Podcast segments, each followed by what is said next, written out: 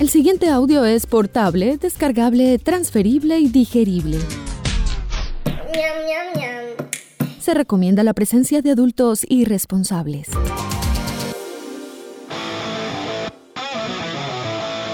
Este programa no contiene consejos para enriquecerse o hacerse famoso o fit sin hacer ningún esfuerzo.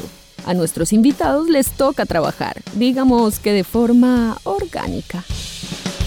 Si busca guías de autosuperación, cadenas de oración o esquemas para vender humo, continúa el scroll. Tal vez encuentre algo más abajo, o alguien, o alguno. ¿Qué tal un pastor? A partir de este momento usted se encuentra en la casa, otra forma de decir presente. Una producción de Gabriel Posada in the House para la humanidad agobiada y doliente de todo el continente. Dímelo, Gabo. No fue sino hasta que Juan Carlos Coronado se mudó a Toronto, Canadá, cuando finalmente comenzó a trabajar en un proyecto con el que había soñado durante muchos años. Hacer música instrumental para guitarra, inspirado por las leyendas de la guitarra que creció escuchando. El guitarrista antioqueño que dejaba una historia con las bandas locales Emma Who, La Universal y como Roddy de la última fase de Equimosis, la banda de Juanes, en el año 2004 comenzó a grabar su primer álbum en solitario Renewal, que refleja la experiencia de encontrar su verdadera voz, una que conecta sus raíces latinas colombianas con su amor por la guitarra eléctrica y el rock and roll. En 2005, la revista Guitar Player eligió a Juan como uno de los 10 mejores héroes de la guitarra entre más de 3.000 presentaciones en todo el mundo. Juan fue invitado al Salón de la Fama del Rock and Roll en Cleveland para tocar para las leyendas de la guitarra como Joe Satriani y Steve Lukather de Toto. Poco después, la Sociedad de Música de la región de Durham otorgó a Juan el premio a la mejor grabación instrumental del año. Para no creer esta historia de guitarra, en 2007, Juan fue seleccionado otra vez como uno de los 10 mejores héroes de la guitarra a nivel mundial, para participar en el evento Guitar Hero, así como el nombre del juego, de la revista Guitar Player en el American Music Hall de San Francisco. El mismo año Juan también recibió el premio a la mejor música del mundo por los Ontario Independent Music Awards en Toronto, así como una nominación a Mejor Canción por The Eighth Floor. Pero no todo han sido buenas noticias, pues Juan ha sufrido dos accidentes que se han convertido en obstáculos para superar entre sus tres primeros álbumes.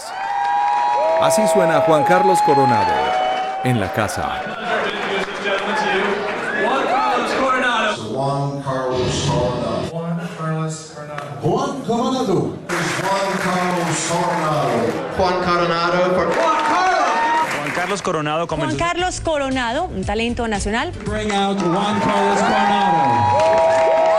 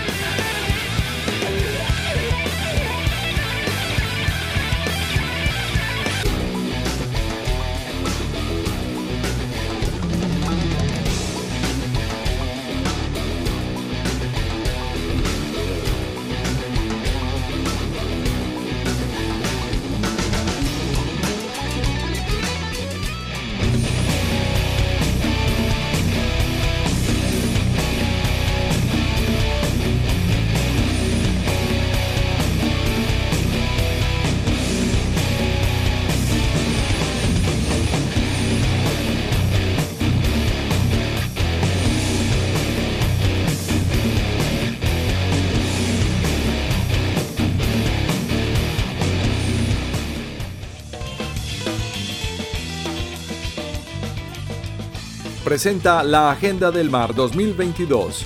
No te pierdas la oportunidad de tener un ejemplar de la Agenda del Mar 2022 en tus manos. Atrévete a emprender tu propio viaje. Los insertos que hacemos con los excedentes de la producción le darán a tus espacios mucha vida o puedes usarlos para compartir. Anímate y encuentra todas las sorpresas de esta nueva edición. Cumplimos 31 años llevando información para generar cambios por el planeta.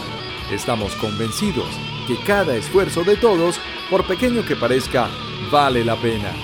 Puedes comprar la Agenda del Mar en principales librerías, en nuestro sitio web agendadelmar.com o comunicándote al celular en Colombia 57 318 344 2072. 318 344 2072. Agenda del Mar. Un contenido que te conecta con el océano. Amar la Mar con la Agenda del Mar 2022. Es educativa, linda y entretenida. Además, es un regalo con propósito. 365 días con información sobre especies, mujeres que inspiran e iniciativas por la conservación. Y trae el juego, una travesía por los océanos. Cómprala ya en el 318-344-2072, en el 604-444-2024 y en agendadelmar.com. El mundo cambió y nació la tienda de libros. Librería virtual más lector. Nuevas historias, nuevos autores, nuevos lectores y miles de libros para disfrutar. Liderazgo, negocios, crecimiento personal, novelas, libros juveniles, libros infantiles y más. Contenido y experiencias que puedes encontrar y comprar en la plataforma de e-commerce privum.com, privum con V, y en nuestras redes sociales arroba más lector, para construir, emprender y aprender en el nuevo mundo, más humano, más lector. ¿Buscas asesoría? Síguenos o escríbenos el contacto en WhatsApp 321-221-3414 y recuerda, lee un libro siempre. Usted se encuentra en la casa.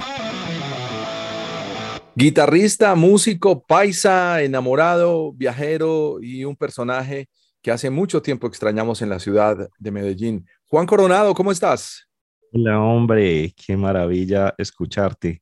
Lo mismo digo yo, lo mismo digo yo, Juan. Tanto tiempo que ha pasado, pero bueno, ahí estamos. Sí, aquí seguimos, ¿no? Sí, me alegra muchísimo saludarte por este medio. Yo creo que la última vez que te vi probablemente ya estabas empacando para partir a tu nuevo destino. Estás viviendo actualmente en Canadá. Sí, sí, sí, sí. La última vez que nos vimos estaba como estamos terminando el proyecto de la Universal y después de ahí me vine para Canadá. Sí, la Universal fue una banda que tuvo alta rotación en la radio, no fue una de esas bandas que, simplemente tuvo un chispazo y, y ya. La Universal tuvo una canción que sonó al lado de fenómenos del momento como Korn, Slipknot o el mismo 311 y fue una sola canción, pero ¿qué pasó con el grupo después de que partiste? Eh, no, el grupo se disolvió en esa época. Eh, nosotros grabamos eh, el disco donde estaba la ola de calor em, y después grabamos otro disco y que en realidad es un disco muy bueno, Claro. pero em, teníamos unas expectativas más altas de lo que estaba pasando por, por haber tenido número uno en, en radio. Y, y lo que pasó con el segundo disco, estábamos eh, mostrándolo y mirando a ver qué podíamos hacer como en- en- a otro nivel más grande y na- las cosas no, no pasaron. Entonces a todos se nos bajó un poquitico la energía con eso. Y, y ya decidimos como, eso fue básicamente lo que sucedió. Eso fue que en el año, Creo que como en el año 2000, y por ahí en el 2002 creo que fue algo así. probablemente. Bueno, pero One Hit Wonder en la radio colombiana. Son buenos recuerdos. Claro. Juan, eres una celebridad dentro del mundo guitarrístico. mm, Te vemos en numerosas publicaciones, te hemos seguido, además, en los talleres y las clínicas que has dado para diferentes marcas. A la persona que no sabe quién es Juan Coronado, cuéntanos un poco, en resumen, quién eres tú. Pues a ver, eh, yo eh, soy de Medellín y he tocado guitarra toda la vida. La primera banda que tuve sí fue como baterista, en una banda que se llamaba Anarquía, tocaba la batería, era una banda de punk. Y después em, arranqué en una banda que se llamaba Emahu, que fue una de las bandas que, que firmó con Codiscos al principio, cuando Codiscos empezó como a apoyar las bandas, ahí fue cuando Equimosis y Juanita de Dientes Verdes Ujú. em, estaban ahí. ¿Quién era el label manager en ese momento? Porque eso fue un fenómeno muy particular, la llegada de Equimosis con Juanes a bordo y un Sí. montón de grupos firmados después del fenómeno de Kraken. Yo diría que unos cinco años después de, o, o tal vez más, de la llegada de Kraken a ese sello, ¿quién, quién era el label? Eh, Codiscos era la, la gente que estaba, que firmó pues las bandas em, y la persona que estaba como a, a cargo de, de las mediaciones era, era Antonio Escobar, personaje que hizo mucha historia en el rock de Medellín, ¿no? Y, Claro, Toño Puta le dicen. Sí, sí. ¿Por qué le dicen así a Toño? Qué falta de respeto. Y es una buena pregunta, yo nunca supe por qué. Me imagino porque a nadie le decía, a nadie le decía que no. Yo creo, no, ¿sabes qué? Yo creo que es que él le decía así a todo el mundo. Exacto, por lo mismo, claro. Bueno, y, y, mm, después de este par de bandas, ¿arrancaste muy joven para, para Canadá o alcanzaste a residenciarte en otro lugar? No, no, lo que pasó fue, em, estuvimos con Amahu un tiempo, como siete, ocho años. Em, después de eso, estuve de viaje, fue una cosa curiosa, paré de tocar, me fui de viaje ayudándole a Juanes con, con la guitarra en, en Equimosis, a Juanes y a Toby. Yo sí te, te, te, te visualizaba un tanto en el mapa de, de Equimosis. Claro, vos eras roadie- road manager, perdón, creo que eras Roddy de ellos. El Rodi, el Rodi de Juanes y de Toby por un tiempito, un año. Claro. Y, mm, Y eso, eso te llevó a muchos viajes. sí, oh, no, fue una, fue una experiencia muy, muy interesante ver. ¿Eso fue la, la gira eh, de, de Estados Unidos? No, no, fue antes, fue justo, no, fue, no fue después, en el 98. No, no me tocó, solamente me tocó viajar por todo Colombia, que fue una Mm. cosa muy especial. Yo, Sí. muy buenos recuerdos de eso, porque pues ver el país eh, de la manera que lo vimos fue una cosa muy, muy bonita. Muy, Además, con semejante disco como Ciudad Pacífico. eh, fue con el disco, el disco verde, ¿cómo es que se Ah, llama? bueno, ahí donde estaba mi tierra. Eso. Entonces los conciertos ya eran bastante grandes, en, generalmente eran estadios y habían, pues, eran, eran buenas, buenas épocas, viajando muy confortables con buenos hoteles y avión y todo, muy, muy sabroso pasamos. Claro. Lo que no había pasado con Emahu. No, no, para nada. Mahu, nosotros dimos bastantes conciertos grandes, pero no, no hubo oportunidad de viajar por todo el país, ¿no? El, el- asunto de Mahu fue muy local en Medellín, básicamente, y un poquitico en Bogotá y ya. Y entonces al regreso fue cuando fundaste la Universal con tus amigos. Exactamente. La Universal, bueno, eso es otra historia más curiosa. Lo que pasa es Mm. que un amigo mío me, me llamó y me dijo, hey, ¿me puedes prestar un amplificador que voy para un ensayo de un grupo? Y él llegó a recoger el amplificador con, con una persona del grupo que era Lilian Huang. Y mm, yo la vi y dije, "Hmm, yo tengo que ir a, ir a, a ver ese ensayo. Claro. y ella es mi esposa ahora. Ah, no me digas. Bueno, me estoy empezando a enterar de unas historias que no me imaginaba en el rock and roll.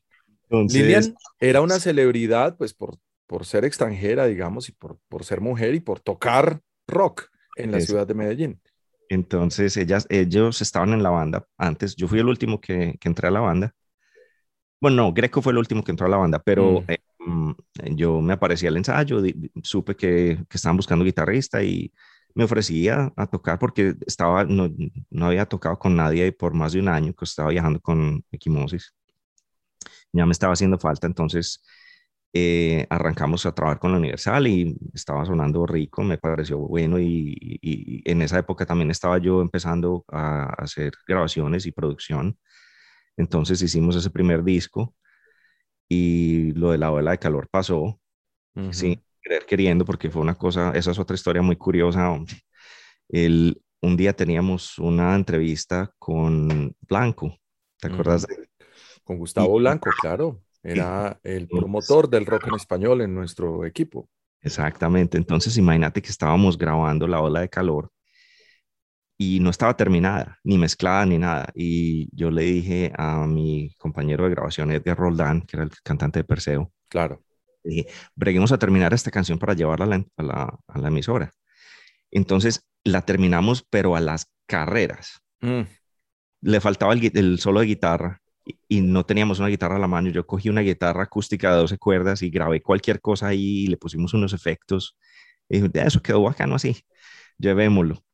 Fuimos a la entrevista, la entrevista muy buena, Blanco, un caballero, una cosa muy, muy buena. Y cuando nos fuimos, a mí se me olvidó el CD de la canción en la emisora. Se le quedó. Bueno, pero lo pasaron. Se me olvidó, yo lo dejé allá. Pues al lunes estaba entrando en rotación. Sí, Blanco la empezó a, a poner y todos nos quedamos como, ¿qué? ¿Qué es esto? ¿Cómo así? Está sonando en radio. Y eso fue, esa es la historia de, de, de la ola de calor con Emahu Claro, lo que pasa es que universal. nos llegaba mucha música en CDs quemados de bandas locales, pero nunca con eh, la producción, o digamos inclusive la masterización necesaria como para ponerlos en rotación junto a los grupos que estaban sonando en ese momento. Y sí recuerdo esa historia porque Blanco el lunes me dijo, mira, vino este grupo, lo entrevisté y tiene esta canción muy buena. Y al día siguiente ya estaba entre los lanzamientos de programación. Entonces, digamos que fue todo el fenómeno, todo el equipo rotando fuertemente y se convirtió en un himno de, de la ciudad en su momento. Es una ola de calor. Una cosa súper bacana, pues una experiencia increíble. Sí. Curiosamente, yo me acuerdo que hubo una época que a- algunos personajes, eh, hubo un personaje en especial que me dijo en, en la cara, me dijo, ah, la payola, que están pagando para que los po- pongan en radio. Y la inocencia mía, lo curioso es que yo ni siquiera sabía qué era esa palabra. Entonces, bueno, qué bonito. no sabía qué decirle, yo, Mm. Sí, no, todo el mundo se quedó con la... Mira. Es que había dos paradigmas. Uno, que podían llevar un CD quemado y ya iban a estar en alta rotación. Y el otro era que no llevaban la música porque había que pagar para que lo sonaran, que es la descripción de Payola. Mm. Eso, eso en este medio, por lo menos en este lado, no es el negocio socio. Sí, no. Entonces, ¿de ahí qué pasó? Después de la Universal, ¿ya empacaste y te largaste o...? Después de la Universal, eh, como te dije, hicimos dos discos y el segundo disco se quedó ahí, está muy bueno, grabado y nadie lo ha oído. y ahí se quedó. Ah, qué Pero lástima.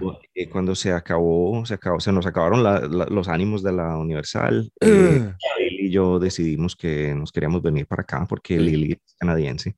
Claro.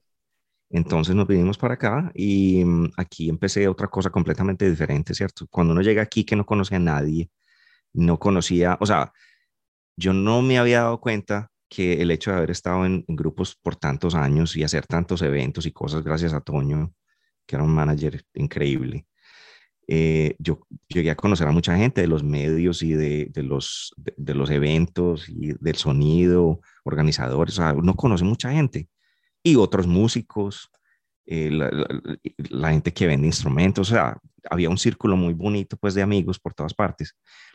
Cuando llegué aquí, ahí fue cuando me di cuenta cuánto había dejado atrás, ¿cierto? Porque es Claro. que yo no sabía ni siquiera a dónde ir a comprar cuerdas. Bueno, pero, pero es un buen comienzo. Además que terminas uniendo los puntos y unir los puntos es precisamente eso. ¿Cuánto sabes y quién eres en un entorno que ya no es el natural? Una cosa dura, Claro, una cosa dura, pero entonces, claro. afortunadamente lo que pasó fue que como no tenía nada que hacer, eh, me dediqué a estudiar mucho, a tocar guitarra mucho, mucho, duro, duro. Y mm, ahí fue cuando una cosa interesante ocurrió, que fue que vi en una, en una revista de Guitar Player Magazine, vi un anuncio que decían, estamos buscando al- a los nuevos guitarristas del mundo, mándenos sus grabaciones. Mm, qué bonito. ¿Qué año era ese y a qué ciudad llegaste?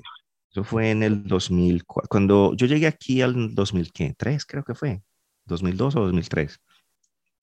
Yo llegué a una ciudad que queda al ladito de Toronto, se llama Whitby.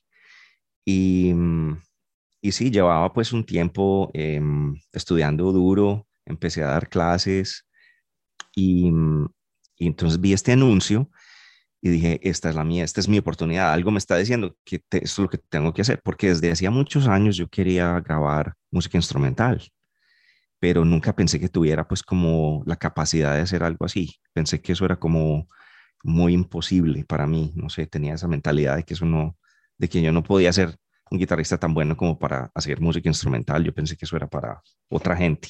Ese es algo del complejo de inferioridad colombiano que manejamos tantos Totalmente. y en Total. todos los gremios, porque digamos que desde mi ámbito publicitario slash radial, uno llega también pensando en que, que uno es un ratón y, Sí. y que lo van a estripar.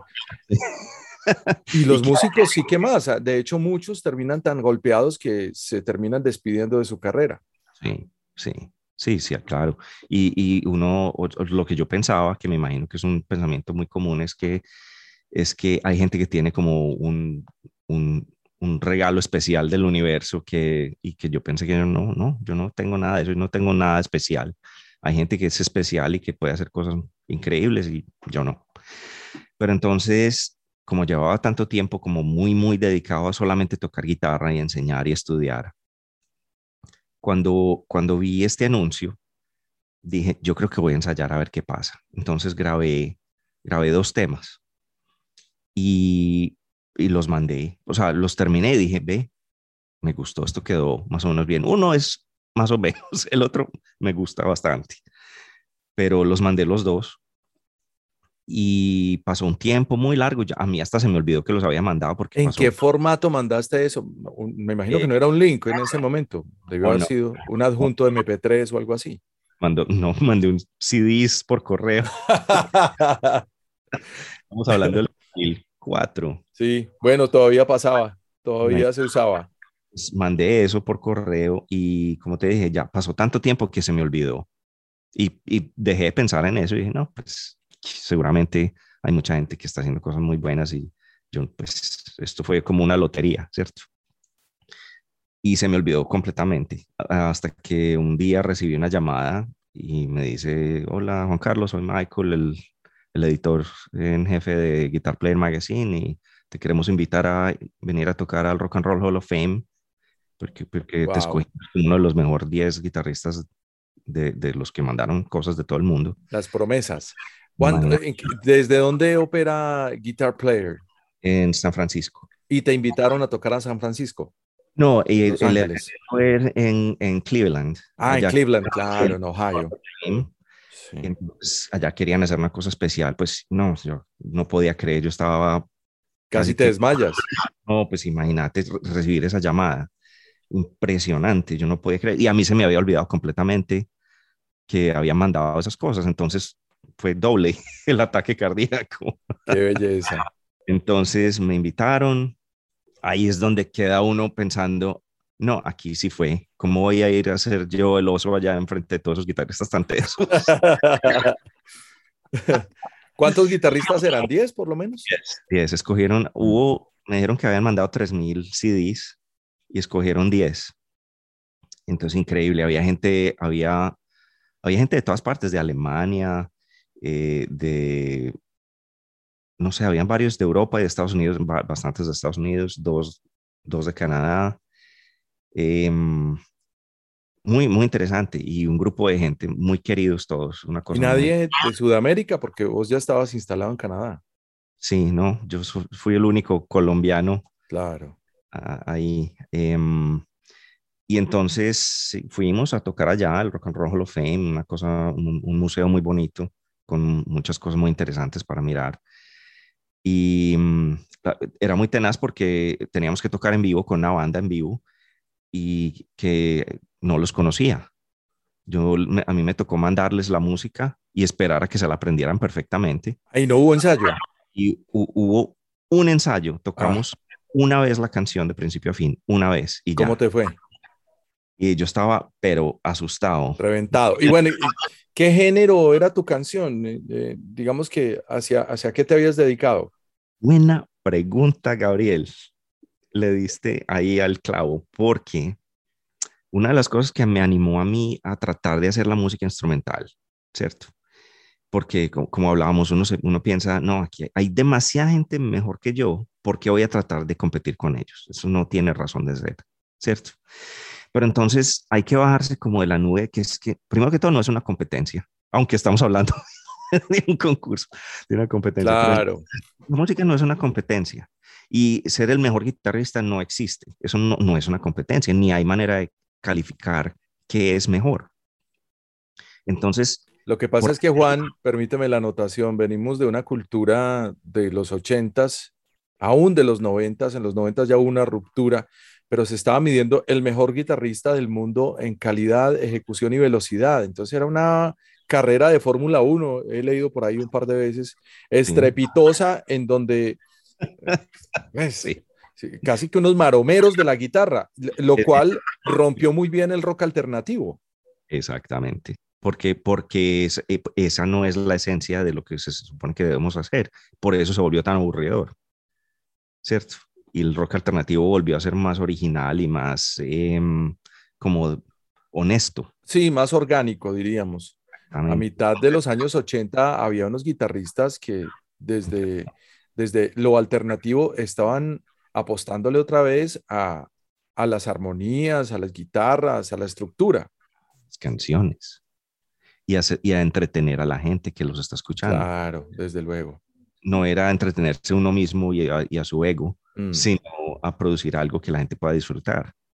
Y entonces, ¿de qué género era tu canción? La, la pregunta es muy buena porque lo, lo que me hizo, o sea, cuando decidí que podía grabar algo y que quería grabar algo, eh, me puse a pensar y a mirar qué había alrededor y dije, no, yo no tengo, pues no hay manera de que yo pueda hacer una cosa que compita con estos maromeros, ¿cierto? Y de pronto empecé a pensar, ¿qué tengo yo diferente? Y me di cuenta fácil porque donde yo vine aquí no hay latinos. Entonces yo dije, Claro. Sí, lo mío es que yo soy latino. Toda esta gente no es latino, yo soy latino. Claro. ¿Qué hay en mí diferente? Y empecé a buscar, y aunque yo nunca fui, nunca fui eh, como muy eh, fanático de la música tropical ni de nada de esas cosas, es inevitable que nosotros eh, vivimos toda la vida rodeados de, de esa vibra, de esa música, y hay, y hay algo que queda. Te diste cuenta de que eras colombiano. Me di cuenta que era colombiano, me di cuenta que había crecido una cultura latina. Esa es una revelación muy bonita que le sucede a uno estando por fuera de Colombia. Es que la historia se repite una y otra y otra y otra vez. porque cuando uno está allá quiere ser alguien más, pero cuando uno ya no está allá se da cuenta que uno es esa persona que está allá. Y ahí es Claro. donde está lo especial, ¿cierto? Entonces lo que decidí hacer yo con mi música fue experimentar lo que a mí me gusta y lo que yo soy. Y empecé a mezclar un poquitico lo que era el rock y la guitarra eléctrica y la- las maromitas de la guitarra con, con experimentar un poquitico más el, el sabor de, de la música latina que tiene un swing, una cosa que, que, que me hace como mover la cabeza, que me hace bailar. El groove. Que te alegra el alma. Eso, eso Sí. era. ¿Qué es el groove? Es ¿Cómo se, el. ¿Cómo se traduce groove? Porque no es ritmo, no es melodía, no es armonía. ¿Qué es el groove? Groove es como el... Le preguntaste al peor traductor. ¿Sería sabor? ¿Groove será sabor? Esa es una, esa es una buena palabra, sí, es como el Mm. sabor. El sabor, que es el ritmo, pero con más gusto, ¿no? Como No dicen en Cali, la jabrosura. sí. Entonces, cuando me di cuenta que podía empezar a experimentar por ese lado, todo, todo como que se cuadró. Todo, todo en mi cabeza como que dijo, ah, ya, ya sé qué voy a hacer. Ya sé qué voy a hacer, ya sé qué estoy buscando, ya sé qué sonido quiero escuchar. Y, y así fue que empezó la cosa. Ahora, yo siempre digo que a mí me escogieron ahí entre esos 10, no por hacer las maromas más complicadas, No, Sino- sino por lo novedoso. la- por la canción, la, la canción Claro. era, era, era buena. Uh, Las canciones que mandé eran, tenían algo diferente, algo especial, y estoy seguro que fue más por eso que otra cosa. ¿Cómo se llama la canción? Eh, la, la canción que me gusta más se llama Renewal. Y- Renewal. Y, está en un álbum en especial, se puede escuchar en Spotify, en las plataformas. Spotify. El primer álbum que yo saqué se llama Renewal y mm, esa es la primera canción. Y sí, está en Spotify, está, está en YouTube, está en iTunes, está en todas partes, pues en las plataformas digitales. Y, mm, y esa fue, ese fue el tema exactamente como lo mandé allá. Y mm, e- e- ese, ese fue el rollo. Yo Pienso que por ese lado fue que algo les sonó y les gustó. Y Mira, una foto del año 2004 acababa de salir, bueno, veníamos del fenómeno de Santana, por ejemplo. Ya venía el segundo disco de esa ola de Santana, que salió para el año 2005. mm, Eh, los artistas latinos ya eran un tanto importantes dentro de, de los géneros en los Estados Unidos. Y el- la movida underground en Estados Unidos y en Canadá es muy grande. Y había artistas haciendo género latino sin ninguna vergüenza. Exactamente. Yo creo que, o sea, yo no me inventé esta idea. Todo el mundo está buscando cómo ser original y la respuesta no es en pretender ser otra persona, sino en buscar qué es lo que tiene uno realmente en su corazón, en su alma, en su, en su cabeza. Bueno, entonces participaste, te presentaste y a qué horas resultaste en la portada de la revista. Sí, em, hicimos, hicimos ese show. Eh, fue una cosa muy especial porque pude conocer a algunas personas que, que eran, son mis ídolos, como a Joe Satriani, a Steve Lukather de Toto y a Nuno Betancourt de Extreme, un poco de gente, pues ¿Estaban todos ahí en ese show? eh, sí, habían, habían, bueno, la cosa es que hubo dos presentaciones. eh, Mm. En la presentación conocí a Joe Satriani. Bueno, También, hablemos, hablemos de Satriani. Vamos a hablar uno por uno de cada uno de ellos. ¿Qué, ¿Cuál era tu imagen de Satriani antes de, de ese evento, de conocerlo? Obviamente estabas mucho más joven, hace más de 15 años. Y porque Satriani sigue en el mapa, ¿qué pasó después? Hombre, eh, no, pues imagínate, yo estaba en el hotel, eh, acababa de llegar, decía por ahí una hora o algo así, allá en, en Cleveland, y bajé a mirar quién estaba por ahí, a hablar como, ¿cierto? Conocer los otros guitarristas y hablar con la gente de la revista y todo, y, y vi a Satriani entrar al hotel y otra vez otro ataque cardíaco chiquito que me Claro. Todavía tenía el pelo largo, Satriani. No, no, Ya se lo había tumbado. lo había tumbado, pero hermano, qué cosa tan tenaz porque yo lo vi y a mí me dio, seriamente me dio como si fuera una quinceañera conociendo a Justin Bieber. Claro, no, te tiene que dar. Así que me caigo pues ahí de la emoción. Qué bacano. Le dije al que estaba, mira, ay, Satriani, ¡ah!". y en un momento me estaba viendo y vio mi reacción. Yo no sabía quién era, pues, pero yo, él, él me vio. Y al ratico em, me llamó y me, me llamó y me dijo, venga, venga, venga, yo le presento a Joe. Y no lo podía creer. Entonces ahí conversamos un ratico y... ¿Te un presentaron a cuál muy Joe? amable y muy... Joe Satriani, Ah, ah, ok. Uno de su equipo te presentó a- o alguien de la revista. el, el manager, el manager, el manager de Joe Satriani me vio cuando casi me caigo, que, que lo vi. Entonces eh, me llamó, me llamó y dijo, venga, venga, yo, venga, conozca a, a Joe Satriani. Me lo presentó y hablamos ahí un momentico. Y pues un tipo muy calmado, es un tipo súper calmado y, y, y muy querido, muy querido. Pasamos muy bueno, eh, hubo, fue- un evento muy especial, te digo, pues que es una de esas cosas que Claro. como- ¿En algún momento después trabajaste con Satriani? No, no, no. Yo trabajé con el bajista de Satriani, Ah, ok.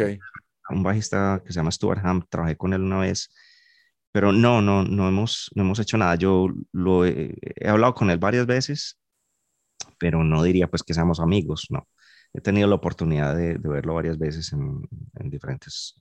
Bueno, y ahí mismo estaba Steve Lukather, uno de los guitarristas de estudio más importantes en la música de los años 80. Era una de las deidades a llamar a participar en un álbum, empezando por el más grande de- del pop de todos los tiempos, llamado Thriller.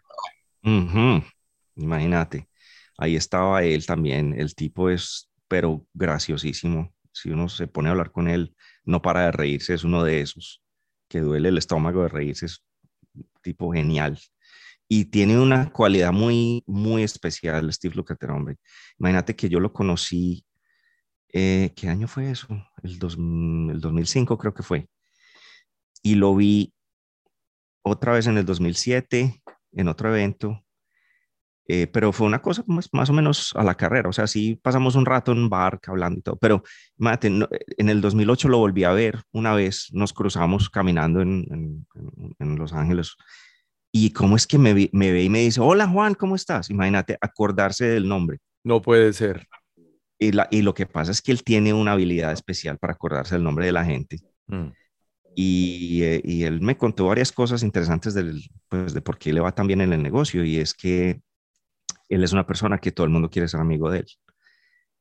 Y es una persona que es muy especial personalmente con la gente. Se acuerda del nombre de todo el mundo y se acuerda de muchas cosas. Yo no tiene, ese sí tiene un, como un, un regalo especial del cielo porque tiene una memoria increíble. Virtuosa, como la de Álvaro Uribe. Y entonces, eh, no, es increíble porque todo el mundo se siente como que es el mejor amigo de él. Qué tan bueno. ¿Quién era el otro guitarrista Grandes Ligas que estaba a bordo?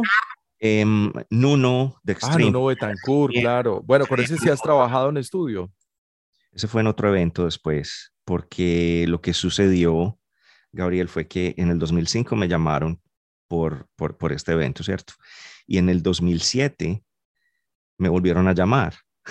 Entonces, Michael me llamó otra vez, el, el director de la guitarra. de Qué Guitar bueno. Magazine, me llama y me, me dice, "Ah, Juan, em, no sé, pues, pero te volvieron a escoger aquí entre todo el staff de la revista como otra vez como uno de los mejores 10. Entonces te queremos volver a invitar, pero me dijo como que no estaba seguro que si yo quería. Yo, pues claro, Claro, porque estabas debutando en el 2004 y tres años más tarde, pues otra vez como novedad, pero qué bueno, Imagínate. obvio. Entonces yo, claro que sí, y él se rió como, ah, bueno, como que era Qué me volvió- bueno. para otro evento, pero esta vez sí fue en San Francisco.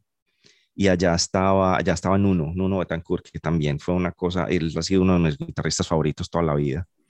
¿Desde Extreme o desde antes? Eh, Nuno Desde- Betancourt sí, tuvo sí. seria, tuvo seria participación en el desarrollo de bandas alternativas como nada menos que Godsmack.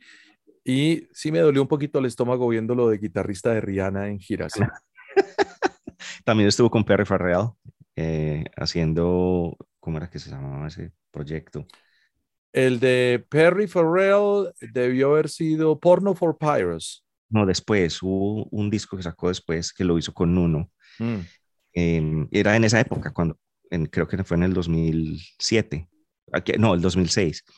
En todo caso, eh, conversamos un ratico de eso. Fue, eso fue otro momento especial, pues porque yo no lo podía creer que mi ídolo de toda la vida, de, te digo, fue el primer CD que compré en la vida cuando salieron los CDs. Fui a comprar los CDs de Extreme y todavía no tenía un CD player. ¿Y por qué te dio por Extreme? ¿Por qué te dio tan duro Extreme? De pronto porque eras muy joven y estaba totalmente de moda More Than Words, por ejemplo.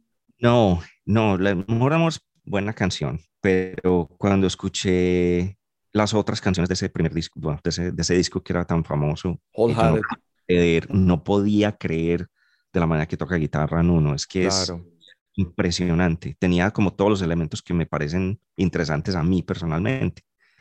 Entonces, imagínate, pues cuando lo fui a, a- a conocer allá en ese otro evento y, y tenerlo al frente cuando yo estaba tocando ahí en la audiencia, pues fue una cosa especial, muy especial. Esos fueron eventos muy, muy especiales para mí, por, pues la verdad, las- los recuerdos y las cosas que sucedieron en esos eventos fue increíble. Ver a Steve Lukather diciéndome, yo pienso que tú eres el mejor, tú eres mi favorito de todo lo que vi esta noche, imagínate. Steve Wow. Lukather diciéndome eso a mí, yo no lo podía creer, yo decía, ¿lo podemos grabar en mi teléfono? No, no.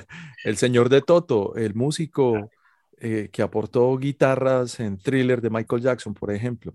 Era la segunda guitarra después del, del punteo de Van Halen. ¿Alguna vez tuviste acceso a Van Halen? Ah, acceso, Pues como de conocerlo o estar cerca o verlo. nada, nada, cero, absolutamente cero. ¿Pero tenías fanatismo por Van Halen o eres de los guitarristas que no, no, no lo enloquece Van Halen tanto como los demás? No, eh, claro que sí. Van Halen es un guitarrista, eh, Eddie es un guitarrista, era un guitarrista impresionante también. Todo, él, él fue una de las personas que como que le dio forma a la manera en que tocamos guitarra en este momento, ¿no? Empezando, han habido como grandes momentos de la guitarra. Eh, Jimi Hendrix es uno de los más grandes, ¿cierto? Eh, Probablemente el más grande para la revista Rolling Stone, que eh, estamos haciendo el ciclo de los 100 mejores guitarristas de la historia. Exactamente, Van Halen fue otra persona que, que reventó pues la guitarra en otro, en otra, de otra manera, muy impresionante. Ingvar Malmsteen ha sido otro muy importante y, y la historia continúa, ¿cierto? Hay gente muy impresionante en este momento también haciendo cosas Mm. especiales muy diferentes, nuevas. Entonces, em, por supuesto que Jimi Hendrix y Van Halen han sido personas muy influyentes en- de todas las maneras posibles para todos los guitarristas, inclusive para mí. Eh, pero como te decía, cuando, cuando yo escuché esos discos de, de Nuno, de Extreme, me impresionaron mucho y, y fue una influencia grande eh, en la música que yo estaba haciendo en esa época. Juan Coronado, qué buena conversación desde tu casa en Canadá, desde la mía en Medellín.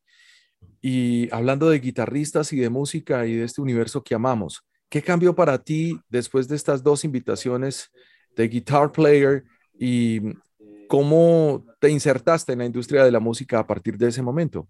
Pues, hombre, como yo creo que lo, lo más importante, aparte de los recuerdos tan bonitos que me, que me dejaron esos eventos, fue como dejar de pensar que se necesita un regalo especial y un, ¿cierto? Algo, algo especial para, para, para que la gente reconozca el trabajo que uno está haciendo. Lo que hay que hacer es trabajar. Lo que hay que hacer es, es tener algo que mostrar y trabajar duro y, y de pronto hacerlo de, de, corazón. Entonces yo, lo primero que cambió en mí fue pensar, bueno, si puedo hacer esto, si, si esta gente piensa que, que yo estoy haciendo buena música, voy a seguirles la corriente y voy a terminar mi disco. Claro. Y vamos a ver qué pasa. Y después de sacar el disco, eh, me fue muy bien, me fue muy bien con ese disco. Eh, pues también como se le puede ir a, a, una persona que toca música instrumental, es un, un éxito pequeñito, muy chiquito, pero, pero para hacer un disco de música instrumental fue, fue, un, fue, una cosa buena. Gané varios premios en varias partes, en, aquí en Canadá y en Estados Unidos me dieron premios por ese disco y mmm, recibí mensajes de muchas partes del mundo donde la gente estaba comprando, en esa época que compraban CDs y la gente me mandaba unos emails muy bonitos, muy bonitos, unas cosas muy bonitas que de verdad entonces eh, hace que, que uno piense esto vale la pena, no es solamente para mí, porque así lo estaba haciendo yo al principio, es música que yo quería hacer para mí, porque me gusta, me gusta escuchar esa música y quería ver si yo la podía hacer. Entonces cuando empecé a, a ver que podía haber una audiencia para lo que yo estaba haciendo, eh, eso pues, eso lo cambia uno, me dio, me dio confianza en que podía seguirlo haciendo. Y, y, ha sido bueno también para, para, por ejemplo, yo continúo enseñando guitarra y batería y bajo y continúo produciendo aquí. En, en, yo tengo un estudio de grabación y soy productor de otras bandas. Entonces, este tipo de, de asunto con, con, con, mi música me, me, ha ayudado también a mover mi carrera como profesor y como productor. Y después de eso eh, decidí hacer un segundo disco, eh, pero tuve un pequeño accidente antes de ser el segundo disco. Me corté tres dedos con una sierra eléctrica. También me enteré de eso. ¿Eso fue en qué año? ¿2000? Hace 14 años. 2008, 2000, sí, por ahí. Sí, imagínate. Eh, lo primero que me dijeron, ah, no va a poder volver a tocar guitarra. ¿Perdiste los dedos, Juan? No, lo, me corté, la punta de los dedos se deshizo. No me corté el hueso ni nada, sino que simplemente me quedé como toda la parte donde las huellas dactilares están, todo eso se borró, se fue. Un eh, saludo para Tommy, Ayomi, donde quiera que nos esté escuchando. sí, hombre, eso fue una cosa tenaz. Fue en la mano, en la mano izquierda, que es la mano donde maneja las cuerdas en el diapasón. Me corté tres dedos. Eh, fue grave, pero no, no, no perdí los dedos, pero fue muy grave. Y entonces la recuperación fue muy lenta. Me tuve que, no pude tocar guitarra como en siete meses y, y lentamente recuperándome. Lo, lo, más duro es que las terminaciones nerviosas en los dedos, eh, pues son muy delicadas y cuando se están regenerando, eh, la sensación es muy fuerte. Entonces, cualquier cosa que yo tocara con los dedos se sentía como si fuera un alfiler. Lo sé, yo tuve también un accidente así con un motor en un colegio técnico y ahí me quedó la cicatriz y todavía duele. Sí, sí, todavía duele un poquito. Claro. Pero los volvieron a crecer, que es una cosa que yo no sabía, que parecían como la, la, la cola de una lagartija, los dedos volvieron a crecer, las puntas de los dedos ahí están, huellas dactilares, todo normal, pues la cicatriz está todavía ahí, duele un poquito, en un par de sitios que todavía duele un poquito, pero entonces eh, la, la, última vez que hablé con, una, con un doctor, me dijo, no, su mejor terapia para, para el dolor es que toque guitarra lo que más pueda, así calma el dolor.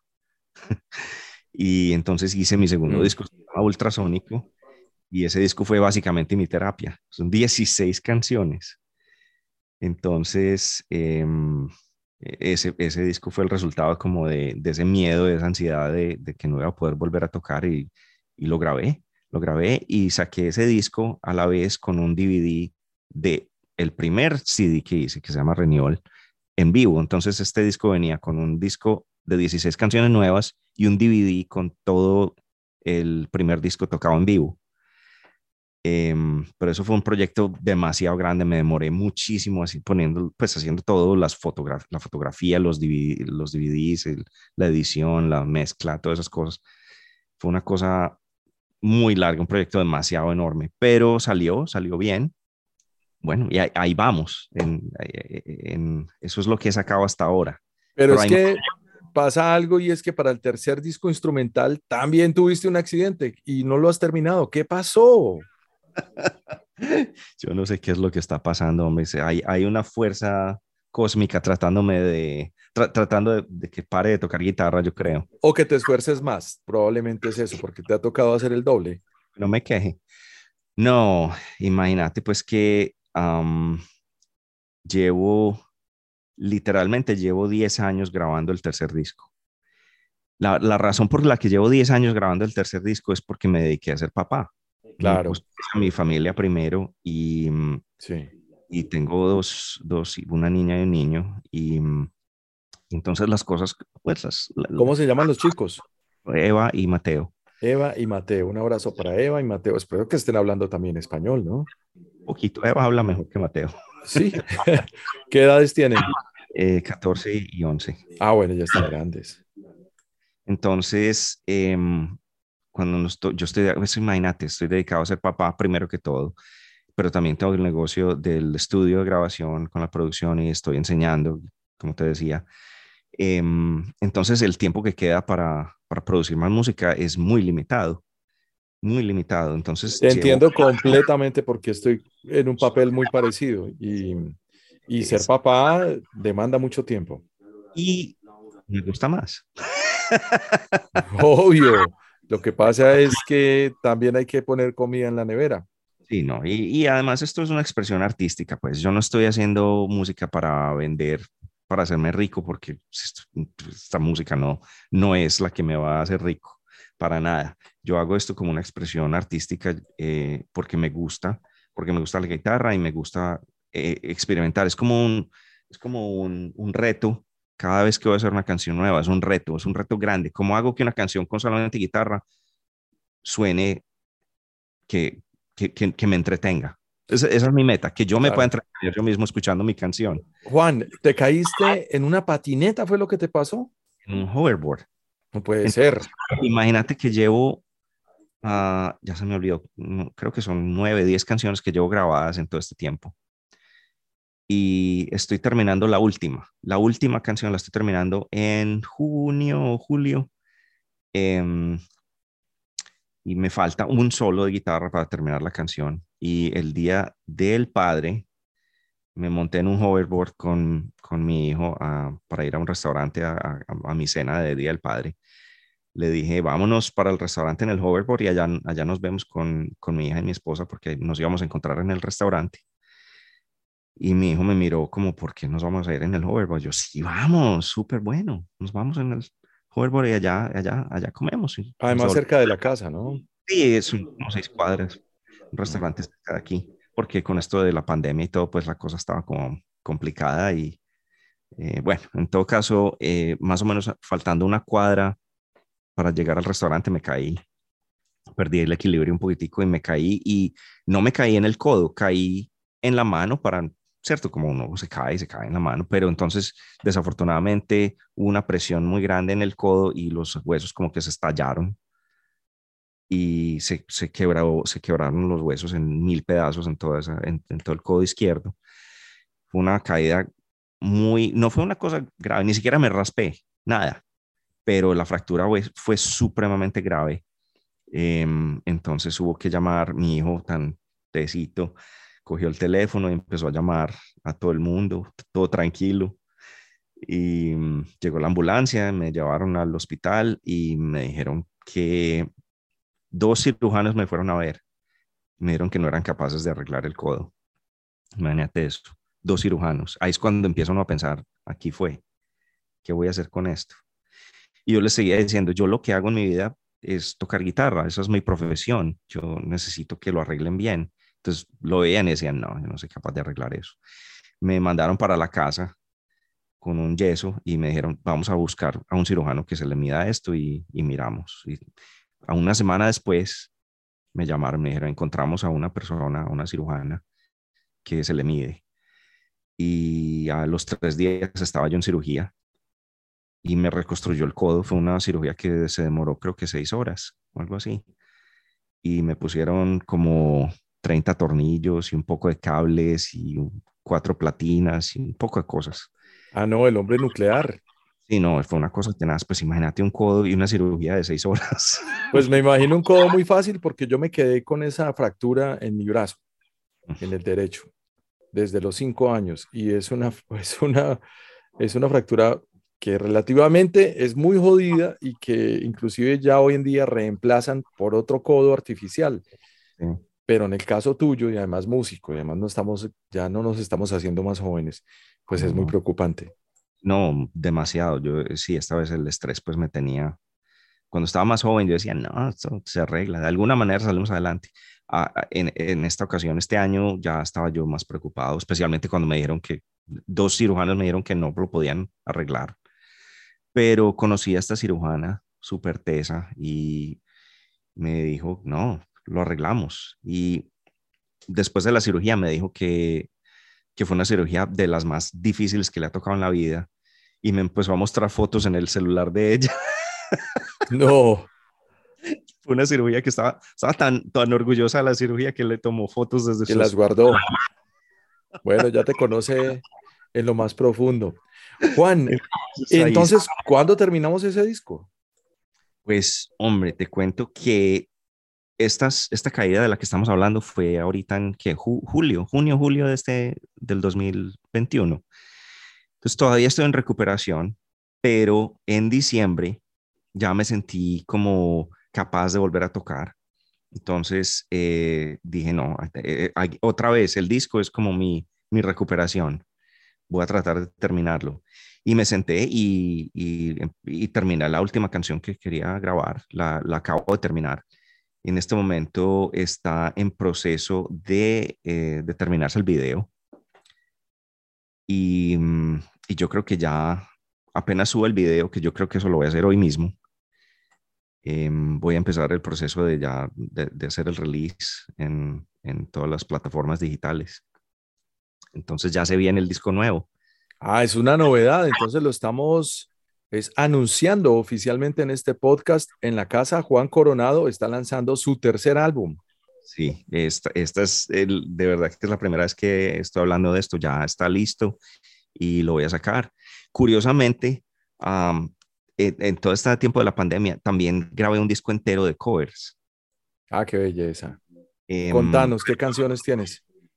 Eh, ay, sabes que decidí hacer una cosa y me, me, pareció gracioso porque viste que Juanes sacó un disco de covers también, ¿cierto? Claro, obviamente, se hizo un disco muy elaborado de covers y desde aquí quiero mandarle un saludo al querido Juanes que acaba de recibir el premio de la paz. Wow. Qué por su fundación Mi Sangre, que ha sacado más de mil muchachos del conflicto en Colombia. Ah, qué bien, hombre. qué bueno que, que use su, su, su poder como artista para hacer esas cosas. Me parece una cosa tan maravillosa. Es como debe ser, claro. Y hacer, si tuviera cualquier poder de alguna manera para ayudar en, de alguna cosa, pero... Hay otros que están comprando aviones. Ahí está. Entonces, eh, como te decía, grabé, yo hice, tenía ese concepto, yo llevo grabando covers desde básicamente un año después de que se murió Elkin Ramírez de Kraken. Eh, decidí hacer un cover de Kraken y um, después de eso dije, me, me, gusta este asunto y empecé a hacer canciones de, co de covers, pues empecé a grabar canciones que, que me parecen importantes en, como en mi propia historia de la música, en las cosas que me gustan a mí, que me influenciaron a mí como, como músico. También instrumentales, entonces. Pues, convertí todas las canciones que, que, me gustaban a mí, pero las, las toqué instrumentales. Entonces convertí todas las líneas vocales en, en solos de guitarra. Y hay un poco de cosas. Hay desde Whitesnake, hay eh, Ilya Kuriaki, Soda Stereo, eh, Kraken, eh, Perseo, hay un montón de cosas. Todas esas canciones están en YouTube en este momento. Es decir, todas tienen su video. Pues no lo sabía, a buscar la cuenta de Juan Coronado en YouTube. Sí, es súper divertido. Entonces, em, ese es un disco entero que ya está listo también.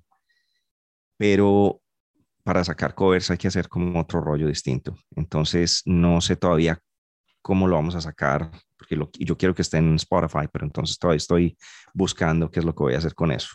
Propiedad, derechos de propiedad intelectual, lo más difícil en este momento en la música. Exactamente. Entonces, me gustaría compartir esa música. Como te digo, yo tengo em, como planes de, que- de hacerme rico vendiendo esas canciones. Yo lo que quiero es que la gente las escuche. Em, por eso es que no están monetizadas en YouTube, está todo ahí for free. para que Claro. escuche. Em, entonces, eh, hay, básicamente hay dos discos que, que están, que están listos para sacar. Buenísimo, Juan. Pues felicitaciones y qué gran trayectoria la que estamos descubriendo. Y de nuevo, muchas gracias por la premier de eh, tu disco, que será entonces lanzado esta misma semana en que estamos hablando. Juan, ya para cerrar, cuéntanos un poco de tus equipos. Me imagino, pues las guitarras eléctricas en Colombia para nuestra generación eran de difícil acceso y eran elementos suntuosos. Hoy en Sí. día, pues no es que sean gratis, pero tienes un acercamiento más fácil a las marcas. ¿Con qué Sí. equipos estás andando y tienes algún sponsor? ¿Te identificas con alguna marca en especial? Em, eso, eh, hubo un momento en el que sí tuve como un- un- una afiliación con dos marcas diferentes, pero en este momento da- eso ya no es, no está funcionando. Em, pero la verdad te digo una cosa, hombre, yo tengo una pasión por las guitarras, me gustan, me gustan todas las guitarras y tengo una colección muy grande de ¿Cuántas guitarras. guitarras tienes? Honestamente, no estoy muy seguro del número exacto, pero por ahí 40 o 50. Jesús santo, ¿dónde metes todo eso? Por lo menos en Medellín necesitarías otro apartamento para eso. Imagínate que Joe Perry tiene una colección como de 600 guitarras. Ah, no, no, no, no. Es impresionante, impresionante. Pero em, no sé, lo que, lo- a mí a veces me parece muy ridículo que tenga todas esas guitarras, pero me pongo a mirar la lista y a mirar por qué las tengo y tienen su razón de ser. De vez en cuando hay una guitarra que no, no tiene razón de ser que la tenga y la, y la, y Mm. la ven. Pero entonces tienen su razón de ser. Ah, eh, Sobre todo también por el estudio, porque para grabar necesito diferentes herramientas, ¿cierto? Diferentes sonidos y cosas y en general pues muchas guitarras suenan diferente, tienen diferentes cualidades. Entonces, em, ¿Alguna marca en especial? pero mis marcas, hay, hay dos marcas en este momento que son mis favoritas. Una es la PRS, Paul Reed Smith. Esa ha sido una de mis guitarras favoritas desde los 90. Em, es la guitarra que sale en, el, en las carátulas de mis discos siempre. Eh, me encanta esa guitarra. Bonita. Es descubrí una guitarra nueva, pues no en estos días, hace un par de añitos, eh, que se llama Strandberg. Eh, y es una guitarra de, un tipo que se llama Ola Strandberg, que se ha dedicado como a, a rediseñar la guitarra para que sea más ergonómica y más cómoda de tocar.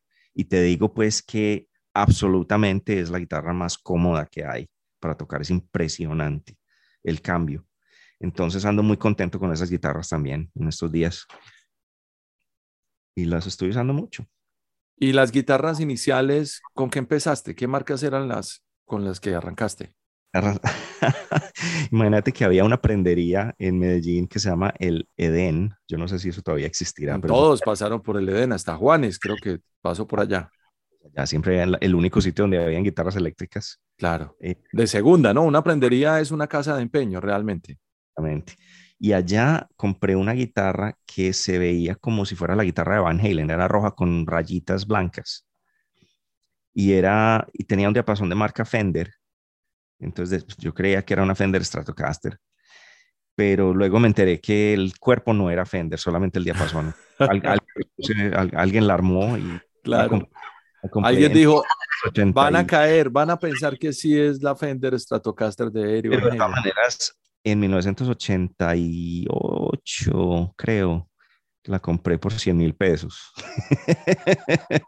Un platal. Y esa fue mi guitarra por mucho tiempo, eh, hasta que luego pude comprar mi, mi primera otra buena guitarra, que fue una Yamaha. Entonces me tocó vender la Fender chiviada eh, para comprar la Yamaha por 230 mil. y así empezó la, la colección. Venda una, compra la otra, venda una, compra la otra. Pues la Yamaha era nueva, ¿no? Me imagino que la compraste en Unicentro.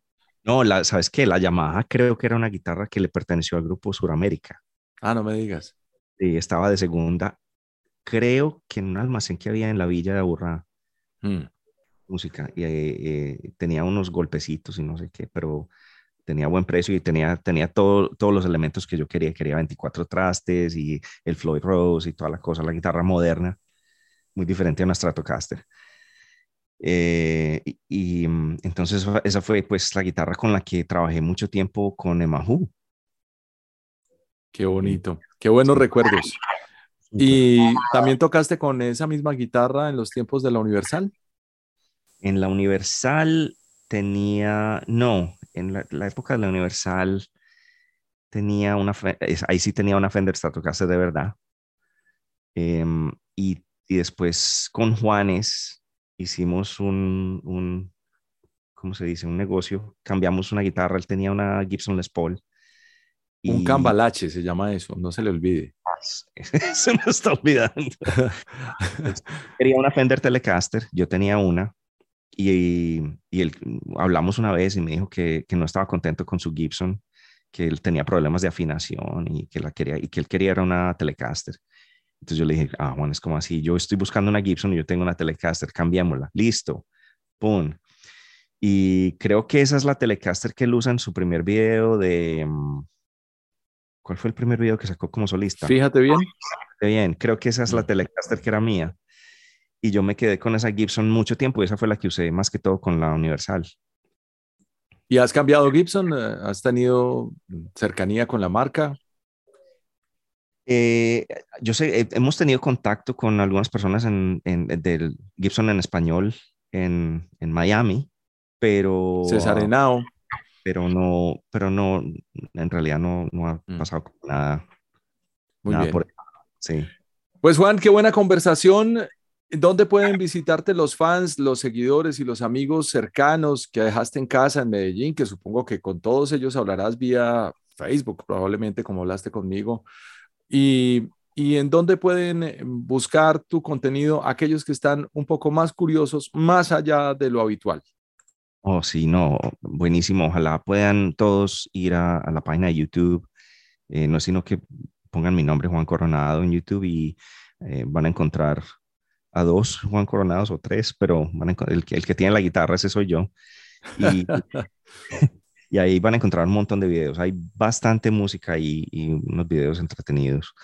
Eh, también tengo la página de internet que es www.juancoronado.com. Y si alguien quiere visitar la página del estudio, es ultrasonicoestudios.com. Em, y por ahí me pueden contactar para cualquier cosa. Yo ando feliz tratando de, de- de- especialmente como de, de participar en proyectos en Colombia con otros músicos allá. Entonces me, me encantaría pues que hayan músicos que me contacten y miremos a ver si podemos hacer algo juntos, porque tengo mucho ánimo de colaborar en este momento. Van a ver en mis videos que es que yo llevo trabajando solo mucho tiempo, porque yo grabo todos los instrumentos yo solo, la batería, el bajo, las guitarras y teclados, todo lo hago yo solo. Y llevo, llevo ya demasiado tiempo y demasiados discos, demasiada música donde no he trabajado con otras personas. Eh, entonces me gustaría pues como tener, eh, eh, participar con, con otra gente, poder, poder invitar a otras personas a trabajar o que me inviten a mí a grabar en, en su música, ¿cierto? Pues qué bueno, aquí hay un montón de artistas, un montón Sí. de músicos con instrumentos, con ganas de hacer música, con ganas de hacer rock y con ganas de hacer ruido. Pues Juan, te Y- agradezco mucho. Ojalá, sí, ojalá que cuando visiten la página de YouTube eh, escriban algún comentario, den un like. eh, Esas, esas cosas son importantes para la promoción de la música, para que, para que los algoritmos de YouTube eh, lo pongan a uno por ahí, que otra gente lo, lo descubra. Entonces, eh, sí, por favor visiten la página de YouTube, Juan Coronado. Y, y Gabriel, mil y mil gracias por la invitación. Qué sorpresa tan bonita, hombre.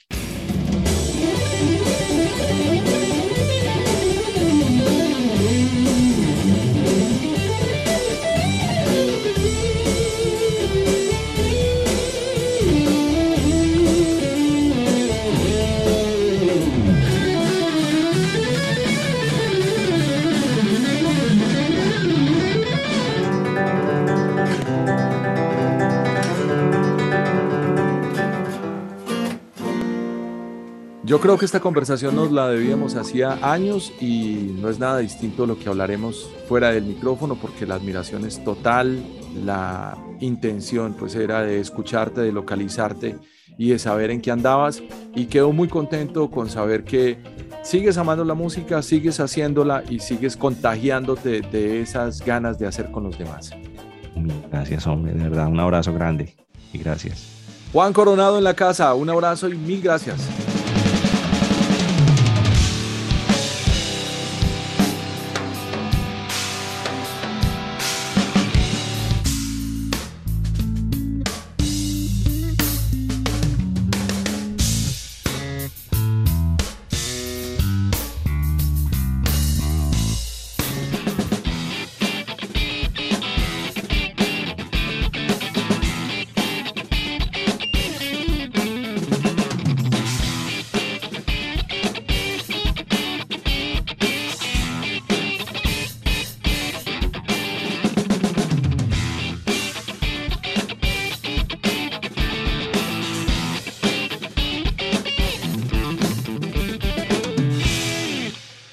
Sabemos que hay una explosión sonora en la nube. Ahora todos tienen un podcast. Y ya que estamos en sintonía, visita en lacasaradio.com para que escuches las conversaciones más inesperadas sobre música, entretenimiento, tecnología y ciudad con Gabriel Posada. Había ejercido de alcalde, de concejal, de diputado, de gobernador, siempre por voluntad mía, no por nombramiento.